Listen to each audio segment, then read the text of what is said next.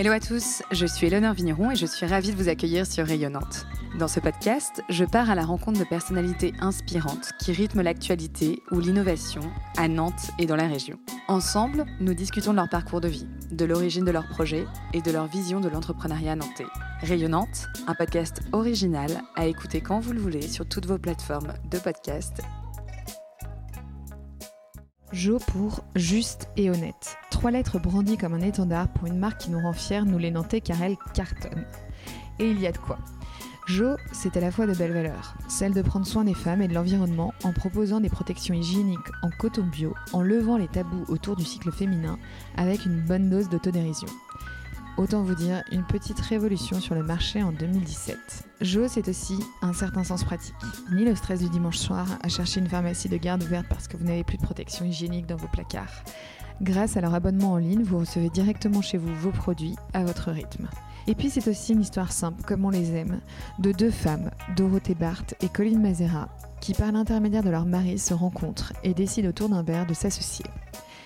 J'ai donc reçu avec beaucoup de joie, d'excitation, ce binôme de choc qui a tenu grande première dans le podcast à répondre à mes questions ensemble. Et on peut dire que j'ai été gâtée parce que j'ai rencontré des filles très sympas, bien dans leur basket, dynamiques, qui font tomber le mythe de l'entrepreneur qui se prend au sérieux. Bref, je vous souhaite bienvenue dans le monde de Jo.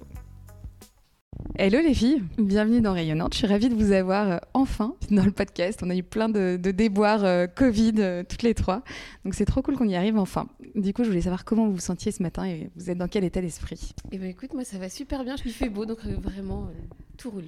Et moi, j'ai eu une soirée Spritz hier, donc c'est un peu compliqué pour moi ce matin. Et euh, bah, voilà, donc vous attendez pas non plus à des réponses euh, extrêmement profondes. ça changera beaucoup. On sera indulgent. Bon, du coup, les filles, pour commencer, je vais vous laisser bah, vous présenter chacune. Donc moi, je m'appelle Dorothée et je suis cofondatrice de Jo. Euh, je suis née en Normandie. T'as Colline qui dort à côté. j'ai été journaliste pendant dix ans, comédienne de One Woman Show pendant deux ans. Puis euh, j'ai monté Jo avec Colline. Voilà. C'est un bon résumé. Ah oui, j'ai travaillé euh, deux ans en brousse à Madagascar aussi. Avec ton mari, c'est ça ce que tu m'avais dit. Vous étiez parti en mission, c'est ça juste après notre mariage. Et moi, je m'appelle Colline et moi, je suis née dans le Loir-et-Cher. Et donc, j'ai grandi là. Et au moment de mes études, je suis partie vivre à Nantes. Et comme tout le monde, je suis partie vivre à Paris pour faire mes premiers jobs. Et très vite, on est revenu vivre à Nantes parce qu'on avait adoré et aussi parce que c'était loin du Loir-et-Cher. Enfin, loin du Loir-et-Cher et pas très loin, mais c'était un peu plus grand. Et donc, on a maintenant, j'habite à Nantes depuis 10 ans, pas loin. Et avant de travailler, enfin, de lancer Jo, je travaillais en marketing digital. Plutôt, enfin, les deux, deux grosses expériences étaient dans le monde du jouet, des jouets pour enfants. Ok. Et donc toi, tu es revenue t'installer à Nantes pour tes études, c'est ça ce que tu nous disais Je suis venue à Nantes pour mes études. Tu as fait quoi comme études alors J'étais en école de commerce à Audencia. Ah ouais? Ok. Et vraiment, j'ai adoré la ville. Ouais parler de ta passion pour le macramé. je ne vois pas du tout de quoi tu parles, mais en fait j'avais une running gag, mais c'est juste que j'avais envie de, voilà, un de mes projets de vie à un moment était de monter un salon de thé euh, dans lequel on pouvait faire des loisirs créatifs. Et puis après je me suis dit salon de thé, ça veut quand même vouloir dire être ouvert le samedi, le dimanche, parce que le but était de faire des brunchs. Mais du coup si tu sers des brunchs, toi-même tu ne brunches pas. Donc euh, ce projet a assez vite été, euh, voilà, arrêté dans mon esprit. Mais on sait jamais, tu vois, il y a peut-être un spin-off de jour à imaginer. Et toi, Dorothée, t'es rentrée quand alors T'es installée à Nantes? Rentrée d'ailleurs même pas, t'es arrivée quand à Nantes? Euh, Je suis arrivée il y a 9 ans à Nantes, ça va bientôt, on va bientôt fêter nos 10 ans euh, à Nantes, avec une grande joie. On avait passé euh, du coup une dizaine d'années à Paris. Et en fait, comme avec mon mari, on avait tous les deux passé nos enfances en province, dans des maisons, à scroter les pantalons le week-end et, les mercredis, ça n'avait pas trop de sens d'élever nos trois enfants à Paris. Et puis on avait bien fait le tour, même si nos carrières était hyper euh, passionnante, mais il y avait voilà, les, mauvais côtés de Paris avaient pris le pas sur les bons. Et, euh, donc, euh, mon mari a trouvé du boulot à Nantes, et donc c'est avec joie que j'ai sauté dans la voiture avec les trois gosses. Et du coup, si on revient un peu en arrière, on reprend donc au niveau de vos études, on se, repositionne à ce moment-là de vos vies. Comment vous vous projetiez à ce moment-là? Où vous voyez évoluer? Que, Quelle carrière vous imaginiez? Euh, moi, j'ai fait Sciences Po à Lyon. Je me voyais, euh, bah, je me suis vue euh, à 5 ans, entre 5 ans et 12 ans, je me voyais comédienne. Après, je me suis vue journaliste. Après, diplomate. Donc, j'ai fait Sciences Po à Lyon et des stages en ambassade où je me suis bien emmerdée. et j'ai vu que la diplomatie, c'était quand même bien être entre Français dans des ambassades. Et donc, ça correspondait pas trop à, à ce que je voulais. Et donc, je me suis lancée euh, dans le journalisme au culot en rentrant, en enfonçant des portes dans les rédactions euh, et, en trafiquant un peu mon CV pour, euh, pour y arriver. Au-delà de ça, j'avais une vague idée que je voulais voir un peu le monde et rencontrer plein de gens, mais je ne savais pas. C'était pas très précis. Pendant mes études, ou même un peu avant, moi j'adorais les, les, pubs dans les magazines. Vraiment, je collectionnais les pubs petits bateaux notamment qui étaient partout dans ma chambre. Et j'adorais ça. Et dans ma tête c'était euh, trop génial toute la créativité des, gens qui faisaient de la pub. Je ne savais pas ce que ça veut dire mais les gens qui faisaient de la pub. Donc c'est pour ça que j'ai fait une école de commerce en me disant euh, marketing ça pourrait bien me plaire. Le truc c'était que j'ai fait mes études en 2000 enfin avant 2010 et en fait à cette époque là euh, été assez tradit le marketing. C'était soit tu faisais du produit soit tu faisais du commercial en gros quand tu étais en école de commerce. Donc bah, commercial ça me tentait pas trop mais produit je me dis allons-y donc j'ai fait mon stage de fin d'études en marketing produit et c'était l'enfer, c'était horrible, je trouve ça euh, terrible. Et heureusement, c'est à ce moment-là que le marketing digital est arrivé. Et par un, pareil, je me suis laissée un peu porter par la vie. Je me suis retrouvée dans une entreprise, donc chez Oxybul, qui faisait du marketing digital, qui faisait des newsletters, enfin qui première fois que je voyais le digital. Et là, coup de cœur, euh, en fait, c'était un peu un coup de bol. En vrai, c'est que j'ai pris des opportunités, des boîtes qui me tentaient, les gens avaient l'air sympas. Ok, on y va. Euh, je trouverais bien quelque chose. C'était un CD de remplacement congé mat. Et euh, quatre ans plus tard, j'y étais encore. J'avais adoré. Et donc, finalement, je fais pas de pub, mais par chance, je fais un métier qui change tout le temps, tout le temps. Donc, c'est chouette. Mmh. Et alors, aucune de vous deux ne se voyait entreprendre ou diriger une entreprise à cette époque-là, quoi? Pas du tout. Non. non, non, non. Mais alors justement, racontez-nous bah, finalement l'origine de, Joe. À quel moment vous en êtes arrivé voilà, à entreprendre euh, toutes les deux, puis on reviendra aussi sur votre rencontre. En fait, euh, c'était il y a 4 hum, ans et demi. Enfin, c'était en 2017. Moi, j'avais donc j'avais quitté Paris. J'étais journaliste à France Télé. Euh, après, j'avais fait deux ans de, de, comédie, un petit passage par une start-up qui s'était hyper mal passé parce que le patron était cinglé. Et du coup, je ne savais plus quoi faire trop de ma vie. J'avais arrêté euh, mon spectacle parce que euh, Paris-Nantes, compliqué et tout. Bref. Et donc, euh, j'ai je, su qu'il y avait un, un start-up studio, une sorte d'incubateur qui se créait à Nantes, qui s'appelle Imagination Machine et qui était créé par un, un, entrepreneur américain qui s'appelle Rob Spiro. Et euh, c'est mon mari qui m'a dit bah, va voir. franchement, je ne trouvais pas de job parce que euh, les gens me mettaient dans des, ils te mettent dans des cases, les jobs. Donc, mm. c'était juste. je rencontrais des gens, c'est ouais, tu pourrais faire des articles pour mon site internet. Chouette. Après avoir fait 10 ans de reportage, c'est un peu la loose. Et donc, je suis allée le voir en disant bah, je pourrais vous faire votre com, euh, j'apprends que vous montez un startup studio et tout.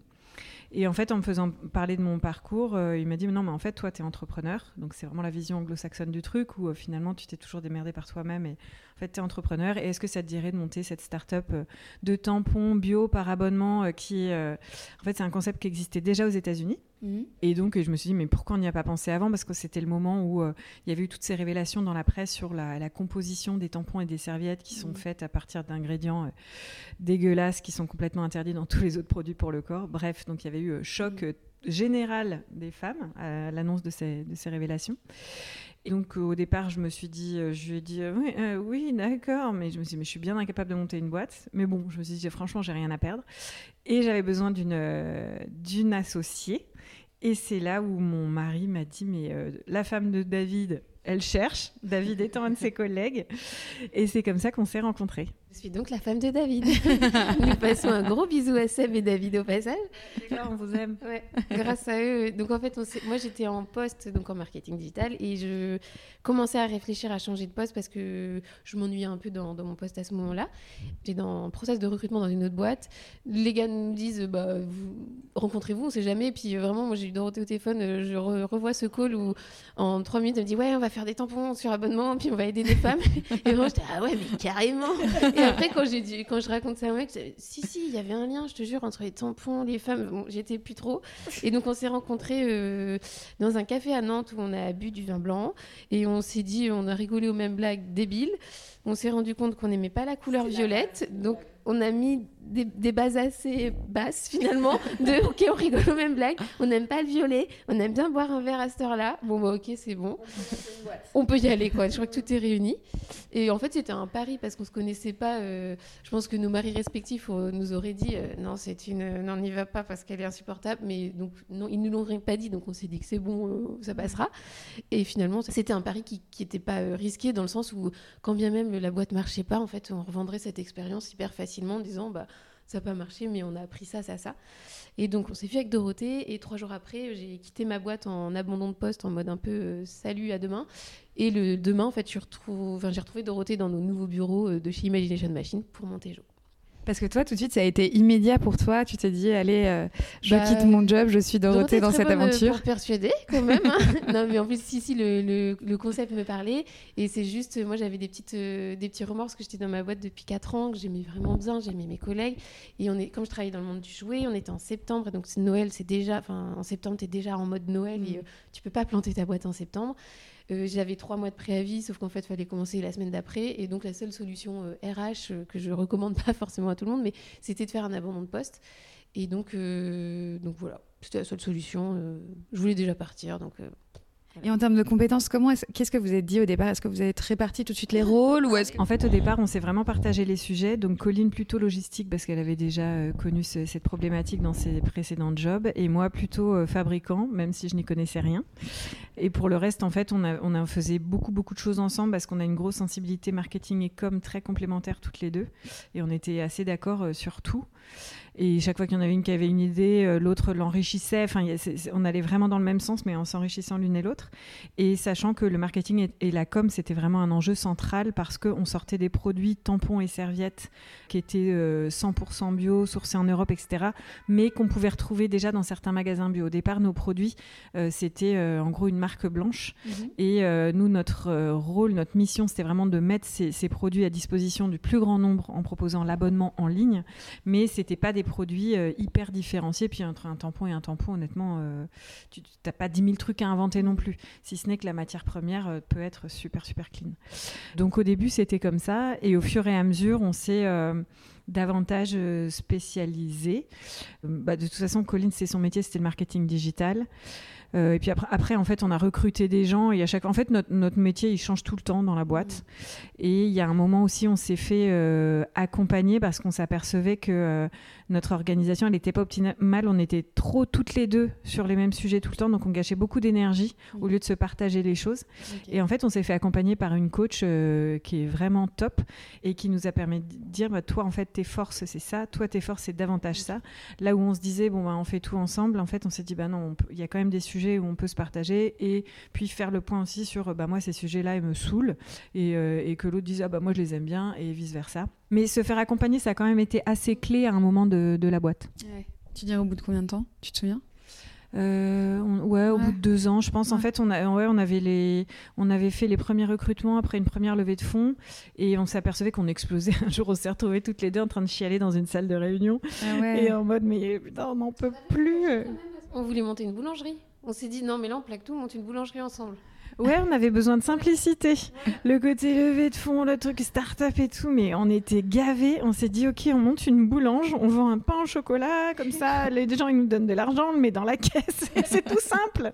Et ouais, donc on était au bout de notre vie, et donc, euh, et je sais plus, ah oui, si, si, c'est bah, encore mon mari, cet homme extraordinaire, qui nous a mis euh, en relation avec, euh, avec une, une coach top qui s'appelle Véronique Lepel-Cointet. D'accord. Voilà, Nantaise. Parle parce que, ouais, Nantaise, et, et je, voilà, je, elle est, vraiment chouette pour tous les entrepreneurs qui ont envie de, de faire le point. Et quelle a été du coup la conclusion? Comment est-ce qu'aujourd'hui vous vous répartissez les rôles toutes les deux? Les sujets qu'on a encore en commun, et c'est les sujets euh, au cœur de la boîte, c'est toute la stratégie de la marque et la vision. Et c'est pour ça qu'on a notre déjeuner hebdomadaire déjà, qui est en off et qui, nous permet de vraiment de partager tous les gros sujets.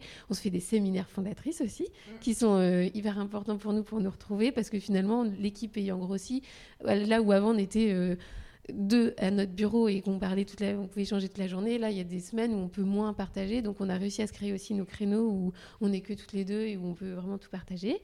Et donc ça, c'est vraiment les éléments clés où euh, chacune dans, ses missions ou dans ses responsabilités va euh, insuffler la vision et la stratégie auprès de différentes personnes. Et en gros, aujourd'hui, maintenant, Dorothée est responsable de la partie vraiment tous les messages et communications contenus de la marque, donc création d'un podcast, création de plein de contenus vidéo, visuels, enfin vraiment contenu mmh. vraiment global et qui va être, en fait, es en fil rouge aussi sur tous les métiers, euh, sur euh, euh, je sais pas, l'équipe produit qui va lancer une nouvelle, un nouveau produit, bah, c'est validation message, c'est vraiment Dorothée. Moi, je, peux être consultée, mais à chaque fois, je dis c'est Dorothée qui valide. Quoi. Donc, vraiment, validation de, du discours de marque un discours et identité de la marque. Et euh, moi, je, je, suis plus en lien avec les équipes pour prioriser maintenant, parce qu'on on a fait le choix de recruter des personnes seniors dans leur métier, qui, qui sont vraiment trop forts dans tout leur métier. C'était initial, mais c'était bah, évidemment qu'on va recruter des personnes euh, bien meilleures que nous dans leur métier. Et c'est un choix qui a payé, parce que non seulement on a des, humainement des pépites, c'est vraiment des, on a une équipe très très chouette, mais en plus de ça, c'est des gens qui sont autonomes et qui ont juste besoin de nous pour euh, prioriser ou pour être euh, quand ils ont un doute ou quand mais finalement en fait c'est une équipe qui roule aussi euh, très bien toute seule. Et donc moi je suis plus en lien avec eux pour prioriser ou réajuster.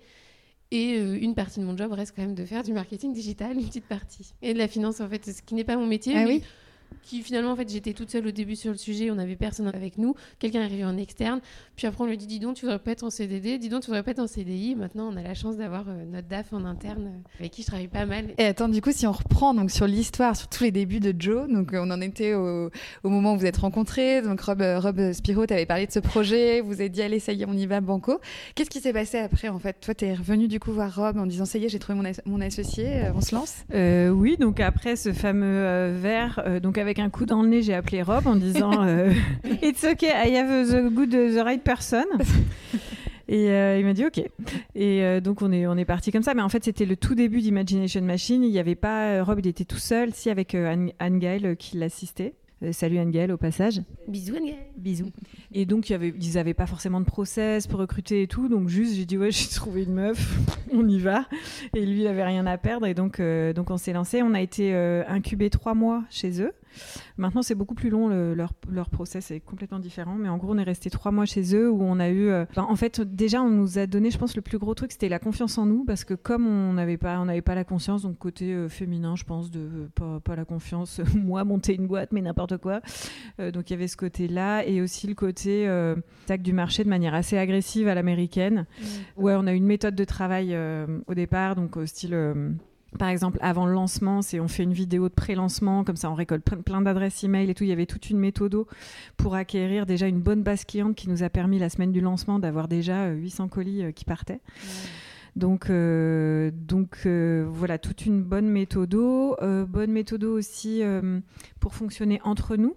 Il nous a donné un truc hyper précieux qui était euh, fait des rétrospectives toutes les semaines de qu'est-ce qui a marché, qu'est-ce qui a pas marché, euh, là où je me sens bien, là où je me sens pas bien, tel moment où euh, bah je sais pas il y, a un truc entre nous, j'ai pas bien compris pourquoi tu m'as dit ça. Enfin bref, le fait d'être hyper transparent dans sa communication avec son cofondateur, ce qui était hyper important, d'autant plus qu'on ne se connaissait pas. Mais au final, c'était plus facile parce que pour nous, on se dit que c'est c'est plus facile de monter une boîte, on se dit, avec euh, quelqu'un qui n'est pas une copine à la base, mm. parce qu'en fait, tu peux tout lui dire, il n'y a pas le côté affect, euh, voilà. Mm. Et donc, il y a toutes ces choses-là qui, qui, nous a donné. Et puis après, euh, on a quitté l'incubateur, on est resté en lien assez serré avec Imagination Machine la première année. Et puis après, maintenant, beaucoup moins. On squattait leur bureau quand même Ouais, on, on était sur un bureau gratos et nous, dès que c'est gratos, on y va Et puis après, euh, en fait, on s'est pas mal renseigné aussi euh, pour absolument tous les sujets, que ce soit compta, avocat, etc. On a pris des prestats, mais c'était vachement en se renseignant autour de nous. Et l'avantage d'être à Nantes euh, quand on monte une start-up, c'est que les gens sont beaucoup plus dispo. À Paris, il y a quand même une espèce de de culture du fondateur de start-up. Déjà, euh, je sais pas, une espèce de truc où les gens deviennent un peu des gourous. Il y a une espèce de starification de tout. Je sais pas. Bref, c'est pas très simple. Là où à Nantes, bah, c'est voilà, je monte ma boîte. Euh, est-ce que tu connais qui? A pas demande à machin, t'appelles machin et qui te dit oui, bah écoute, euh, ouais, ouais, on peut se voir pendant une demi-heure, prenons un café. Là où à Paris, tu prends un rendez-vous, le mec te donne rendez-vous dix jours plus tard, il annule au dernier moment parce qu'il a autre chose à foutre. Et donc il y avait cette simplicité pour avoir des infos à Nantes qu'on a vachement apprécié. Et au-delà de tout cet accompagnement, du coup, coaching, de tous ces outils qui vous ont mis à disposition, est-ce qu'il y avait aussi un accompagnement financier? Non. là on a tout fait euh, toute seule. Si pendant trois mois, si si pendant trois mois, mais là c'est maintenant c'est complètement différent. Pendant trois mois c'était vous êtes incubé trois mois et vous avez 5000 euh, euros chacune pour les trois mois. Donc euh, voilà, c'est tout. Et après, euh, démerdez-vous. Et en fait, nous, assez rapidement, on a fait pour financer pour la première production auprès du fabricant. On a fait une petite levée de fonds euh, en love money, c'est-à-dire auprès de, d'amis et, de familles. Et en leur disant, en gros, enfin, ils ont tous mis un, ticket euh, entre 1000 et 10 000 euros, vraiment sur un mail où on leur disait salut, on lance ça. Je pense que ce qui leur a donné pas mal confiance, c'était aussi le côté accompagnement par l'incubateur. On leur disait quand même que c'était un truc qui cartonnait aux États-Unis et pour le reste, ils nous faisaient confiance et ils disaient ok, on vous donne ça, sachant qu'on on vient pas de famille euh, super fortunée. C'était hyper sympa de leur part quand même de, de faire ces petits chèques. Donc vous aviez envoyé uniquement une communication par mail? Ouais. Ouais. Ouais, on a dit voilà ce qui se passe, euh, voilà par qui on est accompagné, euh, voilà le projet et on a besoin de financer la première production. Euh. Vous aviez récolté combien à ce moment-là? 78 500 euros. Et vous aviez besoin de combien pour financer votre première production? La, toute, la production 40 000, mais aussi on était content d'avoir récupéré plus pour faire le site, pour bah, voilà, mm. plein de trucs annexes finalement. Vous deviez être trop contente à ce moment-là, non? Ouais, encore, toujours ce même effarement de bon, c'est fou. Attends, j'ai encore 2000 euros là. Ah bah attends, mais c'est fou. Donc, euh, non, et, je, mais je pense en fait un peu porter aussi. C'est ça l'avantage d'être, euh, je trouve, d'être, de monter sa boîte dans un incubateur ou euh, environnement de ce type-là. C'est qu'on on était avec d'autres boîtes qui se lançaient. On était à peu près tous au même stade, mais on vivait pas les mêmes choses la même semaine. Et donc, c'est Peut-être que d'autres avaient levé des fonds la semaine d'avant, donc 80 000 euros, ça nous paraissait normal, alors qu'avec du recul, c'était ouf quand même. Enfin, c'était sur, encore une fois, sur un mail, sur une communication, sur un site écrit.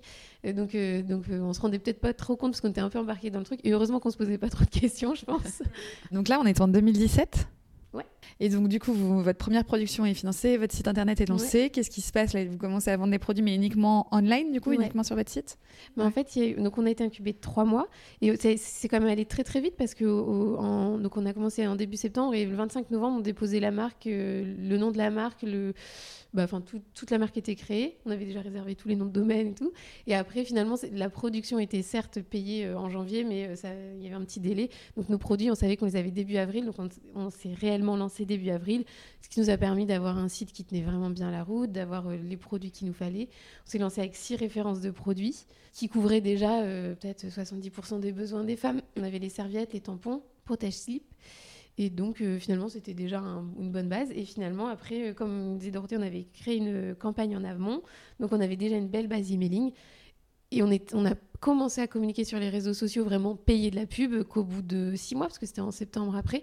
Mais finalement, les premiers mois, on a réussi à faire pas mal de communication. Euh, plutôt du offline. Finalement, on n'a pas fait trop de online et euh, ça nous a permis d'avoir notre première base de clientes euh, hyper fidèles.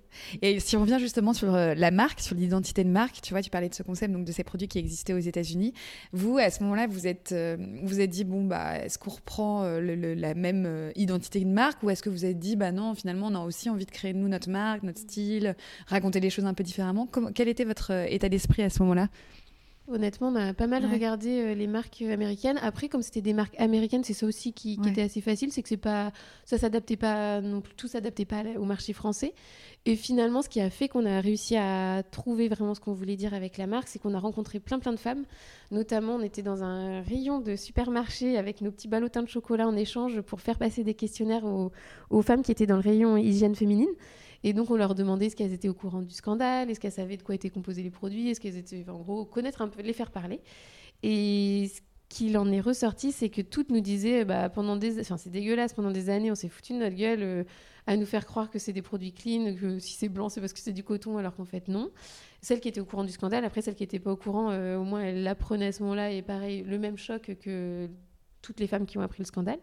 Et deuxième truc, elle disait bah merci du cadeau. En plus, j'ai pas le choix, j'ai mes tous les mois, je suis obligée de revenir acheter euh, ces produits ici. Donc finalement, euh, les mots qui sont ressortis à chaque fois, c'est pas juste euh, enfin j'aimerais bien avoir des produits. Et donc le côté Jo qui veut dire juste et honnête, c'est vraiment les mots des clientes qui ont été dits dans le Leclerc de Basse-Goulaine, de, Nantes. et grâce à elle, et donc on a pu broder, qu'on a pu vraiment avoir les besoins vitaux, enfin vraiment où les femmes voulaient du confort, de la santé, elles voulaient pas de marque militante, elles voulaient une marque qui les respecte. Aujourd'hui, on parle que de respect dans notre communication, et c'est vraiment le cœur de tout notre fil rouge de communication. Hmm. Parce qu'à l'époque, c'est vrai que vous étiez seule en fait sur ce créneau. Ouais. En fait, on a été plusieurs euh, startups à se lancer euh, sur ce créneau-là en même temps, évidemment, euh, comme toujours. Mais en tout cas, ce positionnement-là qui était finalement le bon et celui qu'on ressentait nous aussi en tant que femmes. Mm. c'était vraiment la marque qu'on aurait eu envie de recevoir chez nous. C'était ça, avec ce côté vraiment prendre soin des femmes, le coton bio, le respect. Donc, on a, on a créé aussi la marque qu'on voulait. Il y a d'autres startups qui se sont lancées, mais avec un côté beaucoup plus militant parce qu'il y avait cette espèce de mode aussi euh, un peu trash de euh, bah, on parle des règles, ok, ça on est bien d'accord, mais c'était euh, on montre du sang, on parle, on montre la vulve, etc. Or, pour nous, comme pour les femmes qu'on avait euh, interrogées, ça reste un sujet très très intime, les règles. Mm. Et donc, on ne peut pas imposer aux gens euh, de parler de, leur vulve, du sang, de machin. Mm. Et du coup, on est resté euh, là-dessus de parlons des règles. Oui, parce que ça fait partie du quotidien des femmes. Parlons des tampons et des serviettes parce que ce sont des produits de soins du quotidien et pas de l'hygiène qu'on doit mm. planquer un peu, pas voir le sang, etc. Mais en revanche, respectons cette intimité-là. Et hum, du coup, si on revient sur le produit, donc tu disais, Colline, euh, dès le départ, donc vous avez pensé quelque chose de, bio, euh, de mm. naturel, etc. Mm. Mais vous avez aussi pensé une formule sur abonnement, ce qui était assez innovant aussi mm. à l'époque. Ouais, c'était innovant. Après, il y avait déjà pas mal de marques qui se lançaient sur l'abonnement parce que pour une euh, entreprise, c'est bien sûr hyper sécurisant d'avoir un revenu euh, mensuel. Mm. Mais en fait, là, ça s'y prêtait complètement puisque euh, les règles reviennent tous les mois. Et c'était drôle parce qu'on a quand même eu des, notre euh, première levée de fonds, vraie levée de fonds, on a quand même eu des remarques d'investisseurs qui disaient Ah oui, bah, l'abonnement, c'est à la mode. On était là, non, mais en fait, ça revient tous les mois, Jean-Michel. Donc, en fait, c'est pas une mode. C'est juste que c'est hyper pratique de, de recevoir son colis régulièrement.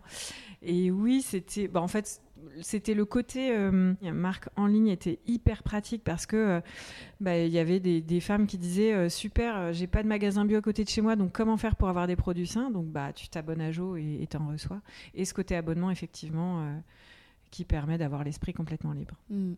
Et si on revient donc sur l'histoire de la boîte, au bout de combien de temps vous avez embauché vos premiers salariés?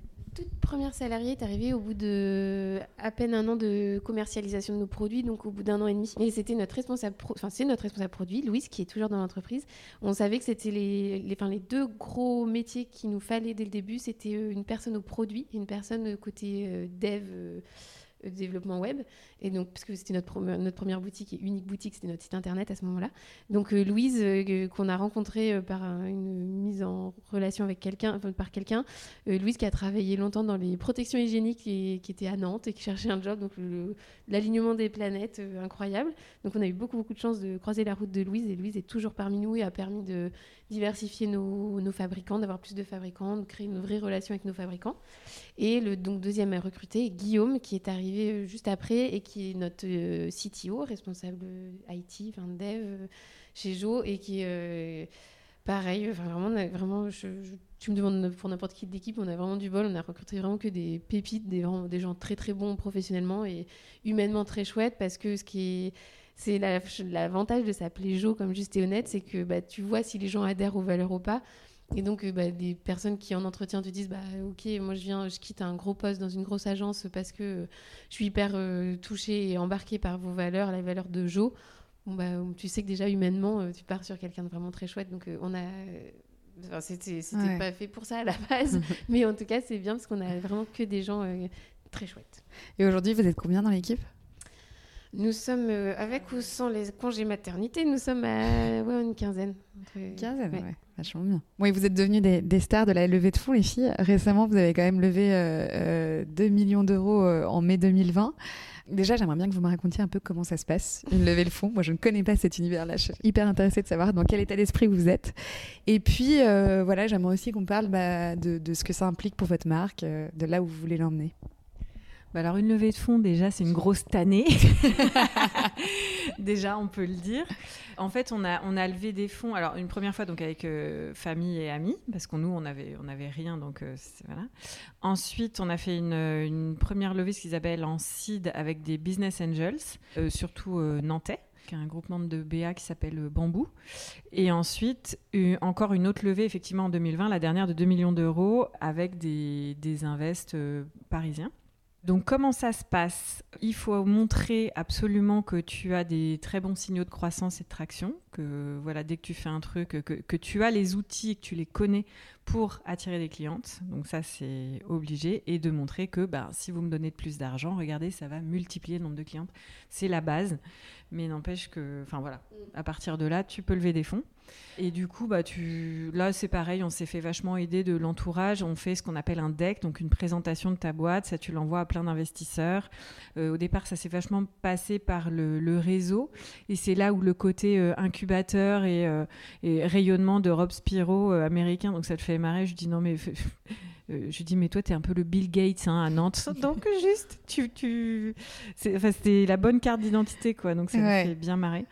La bonne carte de visite pardon euh, pour euh, pour approcher les investisseurs. Ça nous a un peu facilité la tâche. Mais on avait surtout des super bons chiffres parce que le marché était clairement en attente. Et, et on avait fait des vidéos qui étaient hyper virales et un coût d'acquisition qui était de que dalle. Et du coup, euh, on était vraiment en croissance, euh, en énorme croissance euh, pour, pour ces deux levées de fonds d'ailleurs. Après, c'est une énorme tannée parce que notamment la première levée de fonds avec des business angels, on a commencé à aller voir des fonds parisiens parce qu'on avait des par, des relations à Nantes, on avait des, des, contacts avec des fonds qui nous ont bien mis dans la gueule qu'on n'avait pas fait HEC, qu'on était provincial et que donc globalement ils y croyaient pas trop. C'est vrai qu'on n'avait pas des parcours d'entrepreneur. Moi j'étais journaliste. Enfin bon, voilà. Et puis, donc ce euh, truc-là, tu es revenu encore. Euh, ah évidemment. et par contre, deux ans, deux ans plus tard, donc ils n'ont pas voulu investir. C'est Bambou, les BA locaux qui ont cru en nous. Mhm. Euh, pas mal sur nos personnalités, je pense. Euh, et ils ont eu le, nez assez. Euh, ils ont eu le nez fin, hein, parce qu'aujourd'hui, ils sont très contents d'avoir investi. et, euh, et, voilà, mais c'est quand même une tannée, parce que c'est un processus qui est hyper long, parce qu'en en fait, entre le moment où les gens disent oui, on a des premiers signaux de Ah, c'est intéressant, et le moment vraiment où on signe et où on a l'argent, il y a, y a neuf mois, quoi. Enfin, mm. c'est vraiment très, très long. Et il y a toujours des rebondissements. Enfin, voilà. Finalement, on n'a jamais eu de problème à lever des fonds. La deuxième levée de fonds, euh, deux ans plus tard, c'était parce qu'on voulait euh, euh, recruter encore plus et accélérer. On avait aussi des super bons signaux. Par contre, là, les fonds parisiens, tout d'un coup, ah, bonjour les filles, bienvenue. Vous voulez un petit café? Parce qu'on avait des bons chiffres et, et qu'on avait vraiment pris le lead par rapport aux, startups qui s'étaient lancées en même temps que nous. Donc, on n'a pas eu de, de de problèmes, mais euh, ça reste toujours une tannée euh, parce que on est aussi face à des gens qui sont pas, en fait, euh, tu es face à des gens, des investisseurs, donc les gens sont, ils sont pétés de thunes.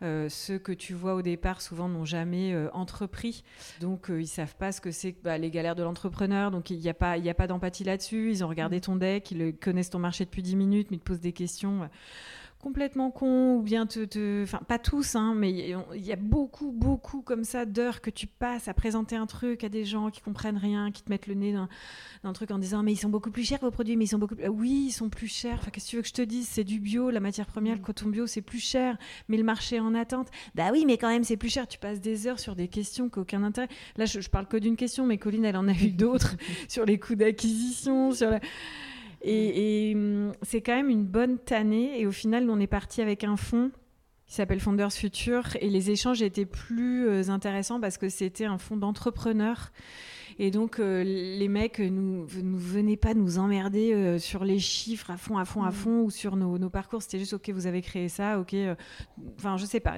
La discussion était d'un autre niveau quand même. Et donc, c'est avec eux qu'on est parti, notamment sur, pour ces raisons-là. C'est quand même une super nouvelle, un super signal sur le marché quand les investisseurs veulent, mm. veulent investir dans ta boîte. Donc, ça, c'est sur le côté hyper positif. Ouais, ouais, non, mais c'est sur le côté. Mm. En fait, il y a un truc qui nous gêne, c'est l'espèce de décalage entre Ah, les filles, vous avez une levée de fonds, c'est génial. En fait, on a fait une levée de fonds parce qu'on n'avait pas d'argent, nous, à investir. Donc, c'est des gens à qui tu donnes des parts de ta boîte. Oui, c'est une super nouvelle, mais euh, derrière, tu as une bonne pression de résultats. Mm. C'est-à-dire qu'on te, on te, on te donne des fonds, mais c'est pour arriver à certains mm. objectifs. Et en fait, il y a un décalage, notamment dans la presse ou sur LinkedIn, sur euh, euh, telle boîte a monté, a levé 200 millions d'euros. Et tu vois leurs mecs, dans, les mecs dans le suite, avec le suite, avec le logo de leur boîte, qui posent hyper fiers. Mais t'es là, mais mec, en fait, là, t'es face, à une montagne, es face à une montagne, t'as levé 200 millions, mais ça va être une tannée. je t'envie pas du tout. voilà, moi, ce que je peux dire de la levée de fonds. à toi, Colline. C'est une tannée. Non, le fun fact de la levée de fonds, c'est que, pour qui résume bien, je trouve, c'est que quand tu pars en levée, tu dis que tu pars en roadshow. Et donc, c'est que tu vas faire ton show pendant des mois et des mois.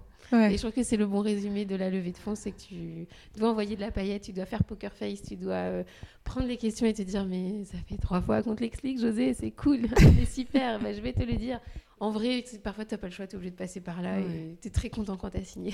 très, très, très content. Et aujourd'hui, on est déjà, euh, enfin, en tout cas, hyper fiers euh, du parcours euh, qu'on a accompli. Et aujourd'hui, on est un, un, tournant parce que là, on va se lancer en magasin physique. Mhm. Et en fait, les enseignes nous appellent depuis le début donc ça, c'est assez dingue déjà d'être contacté par les enseignes. Donc là, on a dit oui. Et on se lance dans un autre métier, là, qui est le, retail. Et en fait, c'est un, c'est un, vrai, un vrai sujet pour notre croissance parce que depuis le début, en fait, il y a plein de clientes qui euh, n'achèteront pas ces, produits en ligne. Nous, on a une ambition, enfin une grosse, grosse ambition, c'est de devenir leader vraiment sur ce secteur, de vraiment de faire de la place. Enfin, que, de devenir vraiment une, marque référente euh, dans tout tous les produits pour l'intimité des femmes, à commencer par les produits pour les règles. Et il y a plein de femmes donc, qui n'achètent pas ces produits-là en ligne. Et donc, on sait qu'il faut qu'on aille en magasin pour réaliser cette ambition-là. Hmm. Et donc là, on est à un tournant qui est pas très confortable pour nous, qui est d'aller en magasin, parce que c'est vraiment un autre métier, le retail. Là, hmm. on est rentré euh, chez Carrefour Market en Ile-de-France, chez Monop, dans d'autres magasins, dans certains Leclerc autour de Nantes. Mais là, on est à un moment euh, pas très confort, je pense, pour nous. Et on est en train de recruter dans ce sens pour aller à fond dans ce métier-là. Mais c'est vrai que là où on, maîtrisait bien euh, le métier euh, du e-commerce, là, c'est autre chose. On arrive dans une autre phase et on a une grosse marche encore à monter. Mais déjà hyper fier de, ce qu'on a réalisé. Et du coup, attends, si on revient sur les outils que Rob, que, que l'incubateur Imagination Machine vous avez fournis, aujourd'hui, vous continuez de les mettre en place dans votre quotidien? Ouais nous, en tout cas, toutes les deux, oui. Et aussi, on, invite euh, chaudement, chaudement, euh, régulièrement les équipes à bien maintenir, par exemple, les rétrospectives. Il y avait aussi un autre, euh, une autre méthode qui était le stand-up meeting le matin. tu es stand-up, tu es debout parce que comme ça, tu es, sûr que ça dure que quelques minutes. C'est juste en petite équipe. voilà ce que je vais faire moi cette semaine ou aujourd'hui, plutôt ce que je vais faire aujourd'hui. Voilà ce que j'ai fait hier. Et comme ça, c'est vraiment pas un lieu de débat. Donc, c'est pas le lieu où tu vas expliquer ce que tu fais et rebondir sur ce que disent les, les autres. Par contre, c'est plutôt euh, ah bah tiens, je te reparle après, euh, tu fais ça aujourd'hui, cool, moi je travaille là-dessus. Et donc c'est juste un moyen d'être un peu plus au courant euh, dans les équipes. Pour le moment, nos équipes sont assez petites. Ouais, souvent c'est deux ou trois personnes, donc ils sont assez au courant déjà, je pense, de ce qu'ils font. Par contre, les rétrospectives quand on n'était pas encore trop nombreux, je pense que jusqu'à 10, on le faisait toutes les deux semaines en équipe aussi, équipe globale, ce qui était très bien. Et donc là, on tâtonne un peu pour trouver un nouveau fonctionnement. Ce qui était bien, c'est qu'on pouvait c'était le moment où quelqu'un pouvait dire euh, pourquoi ça allait super bien, pourquoi ça allait pas. Par exemple, j'en peux plus, mon bébé dort pas, je suis claquée. Euh, excusez-moi d'avance, c'est pour ça que je suis défoncée. Ou à l'inverse, euh, bah tiens, j'ai pas eu l'occasion de vous dire, mais trop bien, j'ai signé ma maison ou je sais pas quoi. Mm. Et ce qui était pas mal parce que tu partages d'autres choses, mais c'était aussi bien sûr des post-it factuels pro. Hein. c'était aussi super nouvelle, mauvaise nouvelle. Et ça, maintenant qu'on est plus nombreux, c'est moins facile à mettre en place, ou disons que c'est très long, sinon ça peut être éternel. Mais euh, dans les équipes, on invite vraiment tout le monde à le faire euh, encore aujourd'hui. Et est-ce que dans tout ce parcours, il y a eu un conseil qu'on vous a donné, un moment euh, qui a été très pertinent et que vous avez envie de nous partager? Bah, Tu le disais un peu tout à l'heure, mais le côté faites-vous confiance et entourez-vous je sais pas si on nous l'a vraiment dit, lui entourez-vous, c'est nous qui nous sommes un peu dit toutes les deux. c'est un auto-conseil qu'on s'est fait. Mais le fait de vous confiance, c'était, euh, comme disait Dorothée, on nous met dans des cases euh, très souvent quand on passe des entretiens, quand on parle de notre parcours. Et donc, si tu fais du market, bah super, tu vas faire le site internet. Dorothée était journaliste, bah super, tu vas faire les articles. Euh, bah, en fait, c'était faites-vous confiance et testez vos idées quand même auprès de femmes. Et c'est ce qui fait qu'après, tu as vraiment beaucoup de confiance mmh. dans ton idée. Et entourez-vous. nous, c'était nécessaire, mais tu as un doute, tu vas chercher l'expérience de quelqu'un d'autre pour euh, te faire ton idée. Moi, c'est vraiment confiance et euh, entourez-vous. Euh, moi, c'est le côté travail sur ce qui est ta force, sur ce que tu aimes, parce que ce que tu aimes faire, en fait, tu le fais bien, et le reste, ben, délègue. Et en fait, on est vachement conditionné par ça. Je vois ça avec mes enfants à l'école. C'est, bah, t'es pas bon en maths, ben, ça serait bien qu'en maths, tu travailles plus et tout. Non, il y a un moment, bah, lâche les maths. Enfin, c'est pas ton truc, t'aimes pas ça et tu, tu seras jamais un grand ingénieur. Donc, arrête. Et en fait, on est vachement euh, euh, dans notre, je trouve, dans notre parcours scolaire encore en France à dire, euh, bah t'es pas bon là, bah faut, vraiment faut que tu le travailles à fond. Bah peut-être que c'est pas ça qu'il faut faire. C'est aller à fond sur ce que t'aimes et là où t'es bon. Bah c'est pareil en entreprise ou quand t'es chef d'entreprise ou même quand t'es salarié. C'est j'adore faire ça. Ben vraiment. en fait, c'est ça qu'il faut que je fasse un maximum parce que c'est ça qui est bon pour la boîte finalement. Si on revient sur la production de vos, vos produits, est-ce que vous faites fabriquer aujourd'hui tous vos produits? Alors, on fait fabriquer pour tout ce qui est euh, tampons, serviettes, protège-clips, donc toute la gamme non réutilisable. Euh, il n'y a pas d'usine clean en France. Nous, mm. les usines partenaires, elles sont certifiées par le label GOTS. Donc, tout le, tout le sourcing euh, bio, enfin, il y a toute une éthique derrière. C'est Italie, Espagne et Slovénie, donc Union européenne. Et pour tout le reste de la gamme, donc tout ce qui est gamme bien-être et culottes menstruelles, c'est Made in France. On travaille à chaque fois en partenariat avec des labos pour la gamme bien-être, par exemple la gamme douleur de règles ou, euh, hydratation intime, c'est labo français euh, sourcé par nos responsables produits. Et on a aussi une petite partie des culottes qui est faite euh, au Portugal. Mais voilà. Ok, et donc c'est ce label euh, GOTS qui vous assure une production euh, clean euh, sur toute mm. la ligne de produits. C'est-à-dire que du champ de coton jusqu'à l'usine, il s'assure que la matière première est bio et qu'on ne fait pas bosser des enfants, que le droit du, du mm. travail est respecté tout au long de la chaîne. Ok, il y a un côté éthique aussi. Dès le départ, c'était hyper important pour nous que notre business ait un impact sur des femmes. Et en fait, on n'en a pas parlé depuis le début, mais c'est un truc qui est vraiment hyper central mm. chez nous, le côté euh, juste, du juste et honnête. C'est la redistribution d'une partie de notre chiffre d'affaires à des femmes dans la précarité. Donc on a sourcé euh, des, ONG qui ont un impact vraiment durable. Donc euh, on travaille avec Gynécologie sans frontières. On reverse 1,7% de notre chiffre d'affaires depuis le début à des associations. Et c'est pas les bénéfices, c'est le chiffre d'affaires. Mm. Donc c'est euh, vraiment depuis le premier colis envoyé. Aujourd'hui, on en est avec Joe à plus de 120 000 euros donnés à des associations. Donc, c'est vraiment beaucoup. Mm. Et euh, quand on voit, il y a des grands groupes qui donnent 1%. Pour eux, déjà, c'est énorme. 1,7% pour une petite boîte, c'est énorme. Mm. Mais en fait, ça veut dire que notre impact sur euh, la vie de femmes, il est énorme aussi. Donc on travaille avec Gynécologie sans frontières, avec euh, des associations, euh, avec une association à Saint-Étienne, et avec et on donne aussi à trois associations en Afrique qui ont été portées par des locaux avec une action vraiment durable et dont on sait avec qui on est en relation et dont on sait qu'ils aident très très concrètement des femmes et qu'elles sauvent très très concrètement des femmes euh, grâce à l'argent de Joe. Et ça, mm. c'est une énorme satisfaction euh, pour nous deux et, pour, euh, pour l'équipe et pour les clientes aussi qui savent que chaque fois qu'elles achètent chez Joe, en fait, elles agissent. Et, donc ça, c'est pas labellisé, mais c'est vraiment dans l'ADN de la marque. Et vous avez pour ambition de continuer de poursuivre ça dans les, dans les années à venir, de le développer encore plus bah, L'idée, c'est que oui, c'est de faire grandir la marque et de savoir que plus notre business grandit, plus il y a de femmes qui, qui seront aidées. Donc ça, c'est hyper satisfaisant. Ouais. Bon, les filles, on va terminer par quelques petites euh, questions sur Nantes. Euh, bon, c'est quand même un peu le, sujet, la ligne éditoriale du podcast. Qu'est-ce qui vous plaît à chacune dans le fait de travailler à Nantes? À la fois dans le côté pro et puis aussi euh, dans le côté perso, bien sûr. Côté pro, mais c'est Dorothée le disait tout à l'heure, mais en fait, de pouvoir. Il y a un gros écosystème nantais en entrepreneuriat, start-up, entreprise et les gens sont hyper accessibles et donc de tout enfin, de pouvoir dire en un coup de fil bah viens on se voit cet après me prendre un café avec n'importe qui. Moi j'aime beaucoup beaucoup la proximité avec tout le monde. Et perso bah, c'est une ville euh, là je dis ça parce qu'il y a un gros ciel bleu euh, depuis deux jours mais genre je vais dire qu'il fait tout le temps beau c'est pas ça. Mais c'est une douceur de vie euh, de pouvoir tout faire moi c'est vraiment le truc de pouvoir tout faire à vélo. Je passais des heures et des heures dans le métro avant à Paris. Donc là de pouvoir tout faire en un coup de vélo c'est un bonheur total et moi, c'est euh, plutôt le fait que les gens n'existent pas parce qu'ils font, par leur métier, que je trouve hyper agréable. Et du coup, ça met pas la pression. Et je pense aussi que c'est pour ça qu'on a réussi à développer Jo de manière euh, hyper euh, libre et en confiance. C'est que, ayant habité Paris, je sais pas, moi, je, après c'est assez personnel, je ressentais une pression en permanence de, réussite, de comparaison aux autres, etc. Là, il n'y a pas ce truc-là. Il a pas le. Nous, on n'est pas dans l'espèce de milieu start-up parisien où tout le monde se regarde, regarde les chiffres de l'autre, etc. Et donc, euh, et donc, il n'y a pas de pression. Et je pense que c'est aussi sans cette pression-là qu'on peut faire bien les choses de manière euh, sereine. Et moi, je trouve ça hyper agréable. Et quand tu rencontres des gens, euh, la première question, c'est pas qu'est-ce que tu fais dans la vie? Et à Paris. Donc je compare avec Paris parce que c'est là où j'ai habité avant, mais quand tu rencontres des gens, il y a vachement cette évaluation de est-ce que cette personne est intéressante, quel métier elle a, il est, et paf paf, ils te mettent dans une case. Ici, les gens n'ont rien à foutre. Mm. tu rencontres des gens, c'est peut-être qu'à la fin du dîner qui te demanderont eh, au fait, tu fais quoi? Et je trouve ça hyper agréable. Et ça permet aussi de pas mal séparer boulot et vie perso.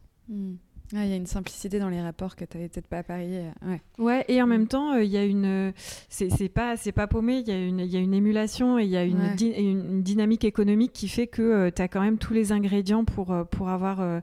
des infos pour avoir des conseils et, et, faire grandir ta boîte. Et à titre perso, alors, qu'est-ce que vous aimez?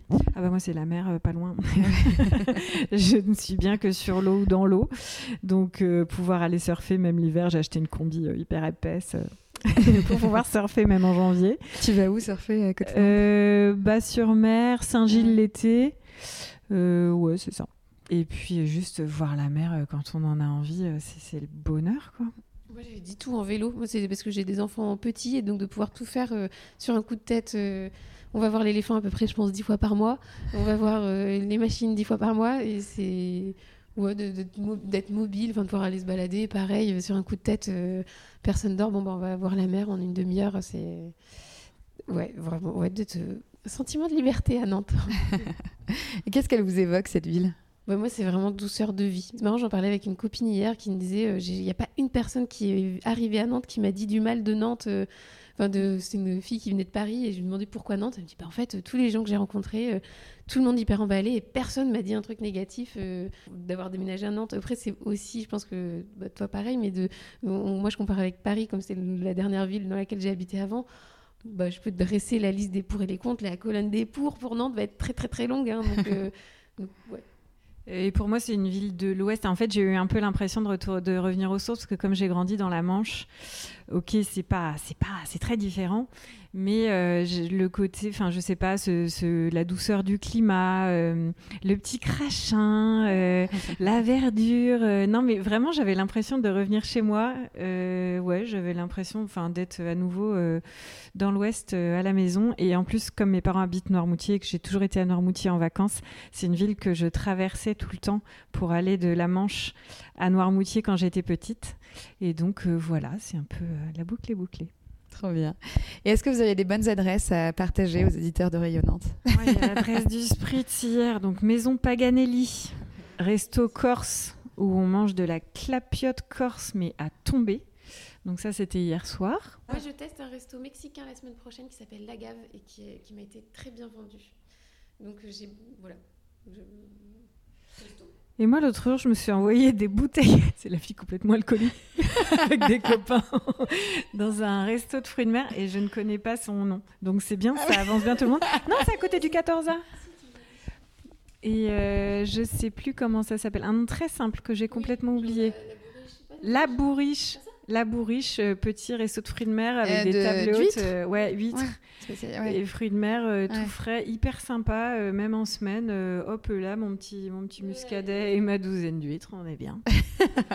et pareil, alors culturellement, non, moi j'ai le, le, cinéma Le Concorde juste à côté de chez moi, à Zola, que j'adore déjà parce que je suis fan de cinéma depuis toujours.